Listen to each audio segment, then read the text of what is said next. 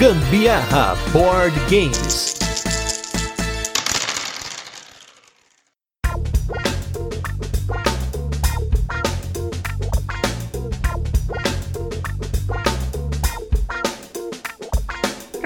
Respeitável público, hoje é dia de circo na sua mesa. Eu sou a Carol Guzmão. E eu sou o Gustavo Lopes e esse é mais um episódio do Gambiarra Board Games, o seu podcast sobre jogos de tabuleiro. Faz parte da família de podcasts Papo de Louco. E no episódio de hoje vamos falar sobre o jogo Bravo. Mas antes, como de costume, a gente vai fazer aquele resuminho de como o jogo funciona. Depois temos as curiosidades dele e por fim, as nossas experiências com ele. Essa vai ser uma semana especial, onde a gente vai completar aqui de segunda a sexta só com jogos de designers nacionais. Portanto, a gente vai pular aquela parte tradicional aqui do cast e ir direto para os jogos. Então, segue lá, vamos falar de Bravo.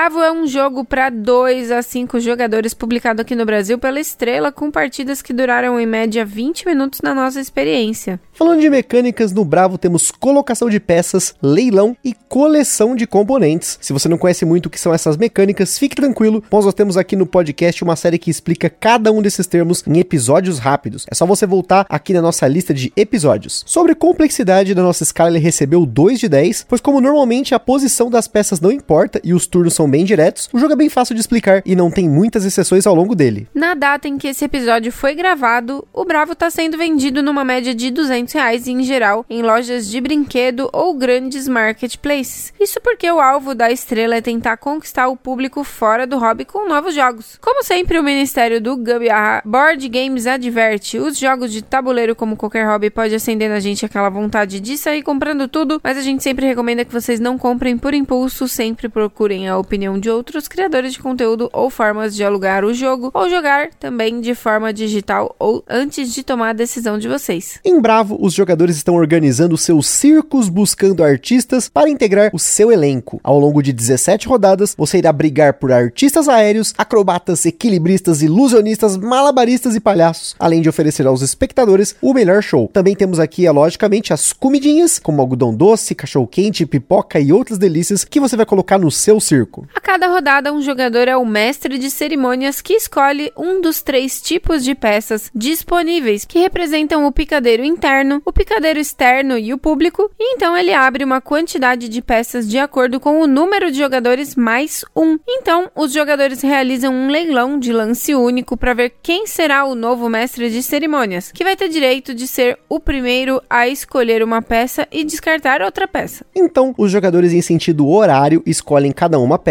tendo a possibilidade de abrir novas peças gastando um dos seus três tickets que ele recebeu no começo do jogo. E então, uma vez que todos tenham escolhido suas peças e colocado no seu tabuleiro de circo, uma nova rodada começa com o mestre de cerimônia repetindo o processo. O picadeiro interno e o externo não possuem diferença de conteúdo, exceto no formato de encaixe. Imagine que seu circo é um círculo e as peças de picadeiro interno parecem pedaços de pizza encaixados mais para o centro, enquanto que as de picadeiro externo são mais arqueadas, como uma borda. Já as peças de público são diferentes tanto no formato arqueado que servirá como a camada mais externa do círculo, mas também tem diferenças no que elas representam em si. As peças do picadeiro possuem um tipo de artista circense, pontos que podem ser recebidos ou não no final do jogo e bandeiras, que podem servir para uma coleção de componentes. Importante ressaltar que o podem pontuar, porque a cada partida do Bravo, no início do jogo, é estabelecida uma combinação de três cartas de pontuação, que tem frente e verso, que vão ditar o que vai pontuar na partida e como. Uma carta pontua vendedores, a outra pontua bandeiras e por fim tem uma carta que pontua artistas. Porém, não é só isso, já que as peças de público também podem te dar uma pontuação de acordo com o artista circense, além de ícones de comidinhas que vão pontuar de acordo com uma carta de pontuação. Os tickets que você começa o jogo também podem ser trocados por pontos e no começo do jogo você começa com 15 pontos, mas você vai gastar esses pontos no leilão pelo papel do mestre de cerimônia, então tem que pesar bastante bastante o que vale a pena aqui na hora de gastar esses pontos. Ao final das 17 rodadas, o circo é finalizado, porque no começo do jogo você já tem uma peça de público com dois tipos de artistas para você então pontuar secretamente. E cada jogador vai fazer contabilização dos pontos de artistas por ícones do mesmo tipo nas peças de público, depois a pontuação das cartas e o que sobrou de créditos. Por fim,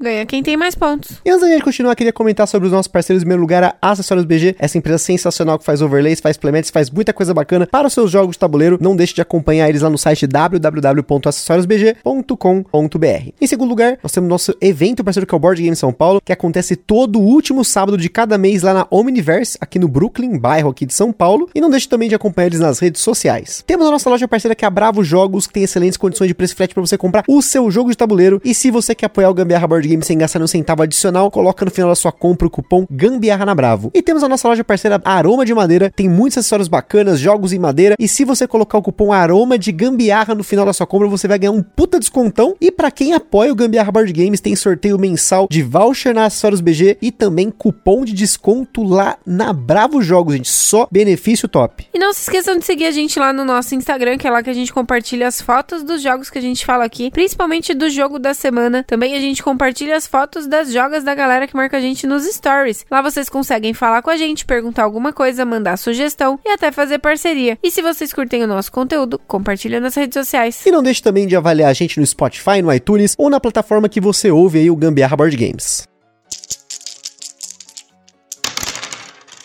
Bravo é um jogo do Robert Coelho, bem conhecido pelo Marvel Comic Hunters e atualmente como desenvolvedor de jogos da Grok. E como de costume, a gente chamou o Robert para comentar um pouco sobre como foi o desenvolvimento do Bravo. Confere aí. Saudações a todos os ouvintes do Gambiarra Board Game. Salve Gustavo, salve Carol. Muito obrigado pelo convite para falar um pouco sobre o Bravo. A história do Bravo começou alguns anos atrás, quando eu visitei o Centro da Memória do Circo, que fica fica lá no Centro Cultural Olido, no Lago do Paissandu, Centro Histórico de São Paulo. Nesse lugar, eles têm uma exposição permanente que se chama Hoje Tem Espetáculo. Essa exposição ela celebra a história do circo no Brasil, com fotos, figurinos e, e vários painéis que contam a trajetória das famílias circenses brasileiras. No saguão de entrada tem uma maquete enorme, linda, muito bonita, de um circo, e também tem um grupo de painéis que listam todas as atividades circenses, divididas em categorias: acróbatas, equilibristas, malabristas e tudo mais. Eu,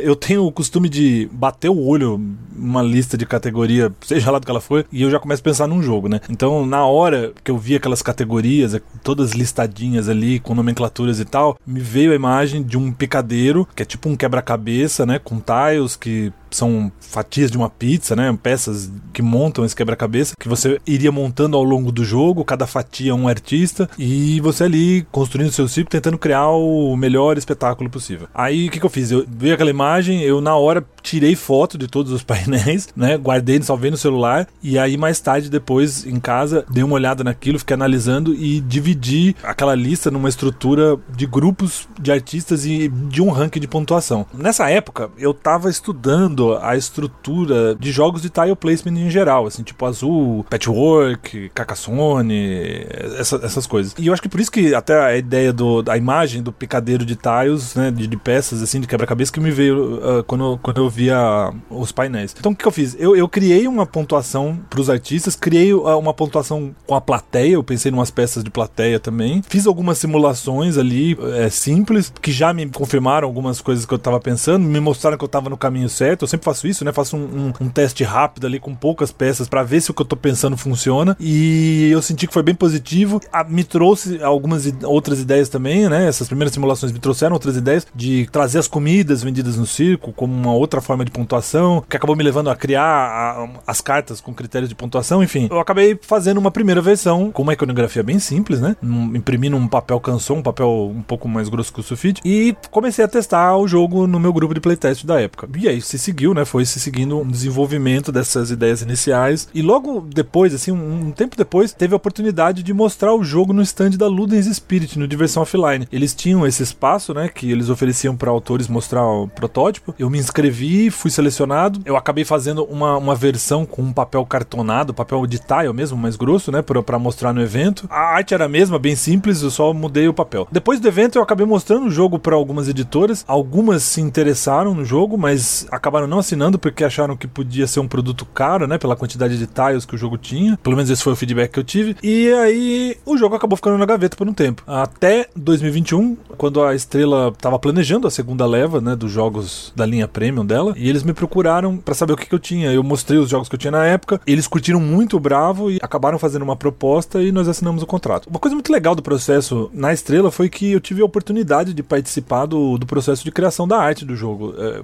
orientando, né, qual, qual seria a melhor forma ali, em função das mecânicas do jogo, qual seria o melhor caminho de seguir e também sugerindo algumas coisas. E foi muito legal que eles toparam fazer uma arte diferente para cada artista, né? Os, cada peça, com exceção dos palhaços, cada peça do jogo é um artista diferente. Então, é, fazer uma arte diferente para cada artista também era uma preocupação de, de, de, quem, de quem pensava em, em, publicar o jogo. E eles toparam fazer uma arte diferente para cada peça, o que eu, acho, que eu achava muito importante, porque cada artista, cada atividade ali tivesse a sua representação gráfica, né? Então, se você estiver jogando durante, durante uma partida lá de Bravo, você encontrar um artista lá, uma coisa que você nunca ouviu falar, você pode dar uma busca no YouTube, certamente você vai encontrar um vídeo mostrando um número de circo daquela atividade. Ou melhor ainda, você pode procurar um circo mais próximo da sua casa e ver ao vivo, né? Bom, acho que é isso. Mais uma vez, obrigado pelo convite, Gustavo e Carol, e um grande abraço a todos. Valeu! E apesar do jogo ter três cartas, nós não eslivamos a, as nossas cartas e elas têm um tamanho diferente, que é 61,5 por 86 milímetros, que são 2 milímetros a menos do que o sleeve tamanho padrão. Agora falando em nossas experiências aí com o Bravo, uma coisa que eu achei bem bacana nele é que quando você vai formando o círculo, ele faz um desenho muito legal. Cada peça tem várias artes diferentes, isso eu acho bem legal. Na estética do jogo, eu acho que a arte dele ficou muito legal. Até o Robert comentou aí sobre o processo, achei que foi bem interessante por parte da estrela, porque querendo ou não, quanto mais arte, né, mais custo tem o jogo. Mas eu acho que ainda assim eles conseguiram fazer bastante aí com pouco, pelo menos pensando aí nos jogos da estrela. Agora, ainda falando de jogos da estrela, acho que a gente não pode deixar de ressaltar a qualidade, que infelizmente ainda é uma qualidade inferior ao que a gente está acostumado na média, mas como a gente tem falado aqui também, né, querendo ou não, é uma forma da estrela ter aí a margem dela de risco e tudo mais para colocar esses jogos diferenciados em lojas de brinquedo, né? A tanto que a gente viu o Bravo em Magazine Luiza, ReHap, PB Kids, então é muito legal ver esses jogos, esses caras que fazem jogos muito legais dentro dessas lojas, né? Ah, com certeza. Mas ainda assim eu acho que é um preço meio salgadinho ali, 200 reais eu acho meio salgadinho pra qualidade do jogo em sim, si, né? Sim, sim, Mas não posso falar nada sobre a questão do conteúdo, porque o jogo realmente é bem inteligente, assim, você tem que ter bastante sacada ali para você pegar uma peça boa, mas também saber saber qual é o momento de furar os olhos do seu amiguinho e tirar a peça que ele poderia pontuar mais, né? Cê, Sim, tem, tem que marcar, né? Todo momento lendo ali o que o seu amigo tá fazendo, né? Isso é bem importante porque são poucas oportunidades de pontuar, além do fato de que você tem a peça secreta, né? A única coisa que é informação fechada nesse jogo é a peça que tá secreta ali. Porque conforme vai abrindo as sequências de peças, o que tá saindo da mesa todo mundo tá vendo. Então tá todo mundo vendo o que tá sendo descartado. Uma coisa que é importantíssima de descartar que eu acho é os palhaços. Porque se você vê que o oponente vai fazer uma, uma dupla de palhaço, ele vai ganhar 15 pontos e esses palhaços pontuam muito. Então é importante que se você vê que o, o oponente pode pegar um palhaço, descarte esse palhaço, porque o restante das peças vai depender muito da quantidade de artistas que você vai colocar versus essas peças de público. Nem sempre pontua tanto quanto o palhaço, né? Eu acho, pelo menos, que não pontua tanto, mas não posso falar muito também porque eu perdi as partidas desse jogo. Carol foi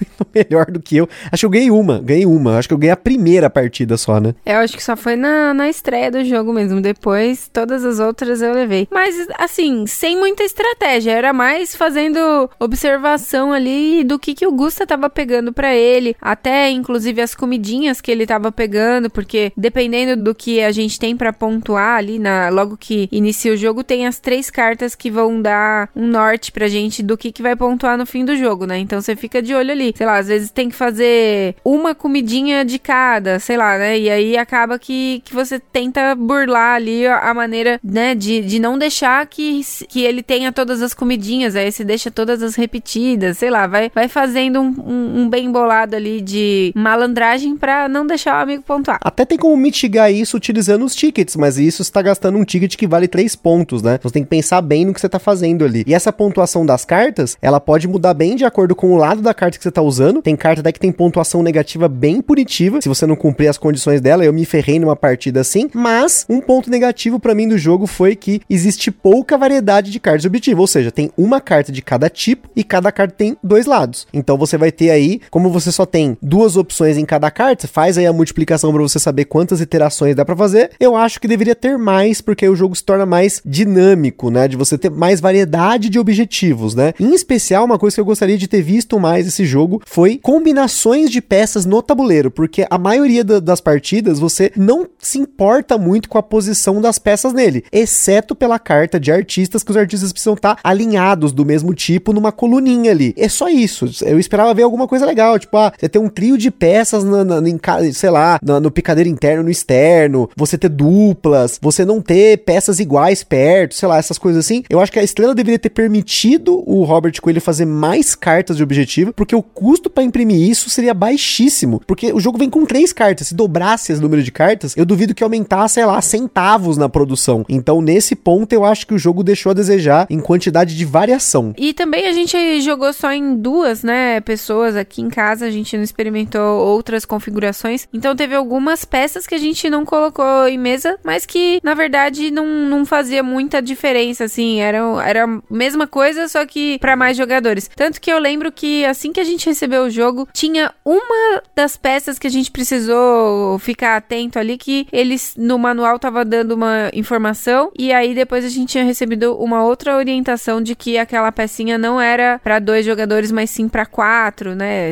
Enfim, teve só um detalhezinho ali que a gente teve que se atentar. Se eu não me engano, eu vi num vídeo do Romir que foi orientado pelo próprio autor do jogo que tinha uma troca de peças, né? Foi alguma coisa do tipo, né? É, então, e aí, e, e tipo, bem simples de identificar lá. Enfim, de qualquer maneira, a gente não, não jogou em mais pessoas para pôr realmente essas outras peças em roda aí, mas eu acredito que ficaria bem similar ao que é mesmo, talvez com menos chance de pregar peças nos amigos ali, porque somente uma ainda ia ser descartada, né? Você não vai ter marcação direta no caso, né? Você pode marcar, você vai ter que marcar todo mundo junto, né? A única, só que assim, mesmo assim, as cartas de objetivo são as mesmas, né? Isso que, que para mim foi o que me pesou aqui, faltou cartas dessa, mas na real você pode imprimir carta desse tipo, você pode fazer a sua aí, que, claro, a gente não é muito fã de fazer regras da casa, né? Mas se você quer mais variação, você mesmo pode inventar umas combinações diferentes, né? Ah, acho que é legal sim esse negócio de house rule, porque aí a gente ia ter. Nossa, se for pra gente falar aqui de sugestões de cartas de pontuação aqui, teríamos infinitas. Sem dúvida, acho que isso vai muita experiência de jogos com coleção de componentes, né? Porque tem bastante jogo com essa mecânica e a gente vê formas meio padrão assim de implementar essas coisas, né? Então daria sim para colocar inspirando em outros jogos. E eu acho que com relação ao tema em si, eu acho que o tema em si no jogo é um jogo abstrato, então o tema ele é legal visualmente, esteticamente. Eu acho legal porque a gente tem histórias de circo aqui, a Carol, nos nossos primeiros encontros, ela resolveu entrar no meio do picadeiro, foi, foi chamada, ah, quem que quer vir aqui? A Carol foi a primeira a levantar a mão, assim, né? Então,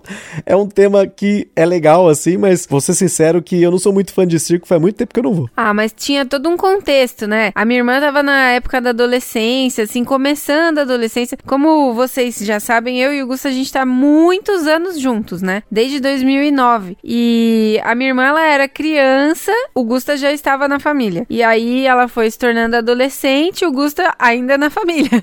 então ele acompanhou todas as fases da Gabi também, né? E aí, quando a gente foi no circo, uma época que a Gabi tava aquela, sabe aquela adolescente tímida, enfim, e aí eu, a gente já tá, eu tava com 20 alguma coisa na época, e aí eu peguei e falei assim: Gabi, depois dos 18, a gente para dessa história de ficar se preocupando com a opinião dos outros tal, e a gente, tipo, quer mais é ser feliz, né? E aí foi aonde eu, quando o palhaço lá chamou pra ir no picadeiro pra ver quem queria fazer competição ali pra ganhar uns prêmios nada a ver. Aí eu levantei a mão e fui selecionada e fui lá pro picadeiro, participei das provas tal, ganhei. Aí no fim, vocês lembram o que, que eu ganhei? Acho que foi um, um, uma, uma tiarinha que piscava. Foi um negócio assim. E, sei lá, acho que maçã do amor, sei lá, um negócio nada a ver, doce, assim. sei lá, né? Coisa que tem no, no circo, né? E foi bem interessante, bem legal. Mas era com um propósito, não foi só pra ser maluca de ir no picadeiro, não. Esse dia que a gente foi, foi no circo espacial ou foi naqueles aleatórios que tinha perto da sua casa, você lembra? Foi um que tinha aqui na Kennedy, em São Bernardo. Ah, então, eu, eu, eu lembro vagamente. Eu não lembro se a gente foi do circo espacial, porque eu, eu me lembro de ir no, nesse tal desse circo espacial quando eu era pequeno, por conta das coisas da Eliana lá, que a gente conheceu o pessoal lá no programa da Eliana, então a gente foi algumas vezes lá. Mas, sinceramente, também nem lembro, nem sei se esse circo ainda existe. Deixa aí nos comentários da Ludopedia do Instagram se ainda existe circo espacial, porque geralmente o circo tem nome russo, né? É Vladivostok, Stankovic, é sempre esses nomes assim, né? Mas esse especificamente que era o circo espacial, eu me lembro porque tocava Daft Punk e Fade to Black do Metallica em algumas apresentações, então era um negócio bem diferente, assim, mas... Enfim, falamos, falamos do tema aqui, mas o tema em si do jogo, na verdade, é estético, né? Mas, enfim. Então se você gosta de jogos com set collection, essa coleçãozinha de componente, gosta de encaixar pecinha, um jogo bem levinho, esbarrou aí numa loja de brinquedos, tá aí, aí para vocês conhecerem então o Bravo, nossa resenha do Bravo. E é isso aí, pessoal. Aquele forte abraço e até a próxima. Falou, minha gente. Beijo, tchau. No circo, só palhaço e malabaristas, nada de animais, hein? é isso aí.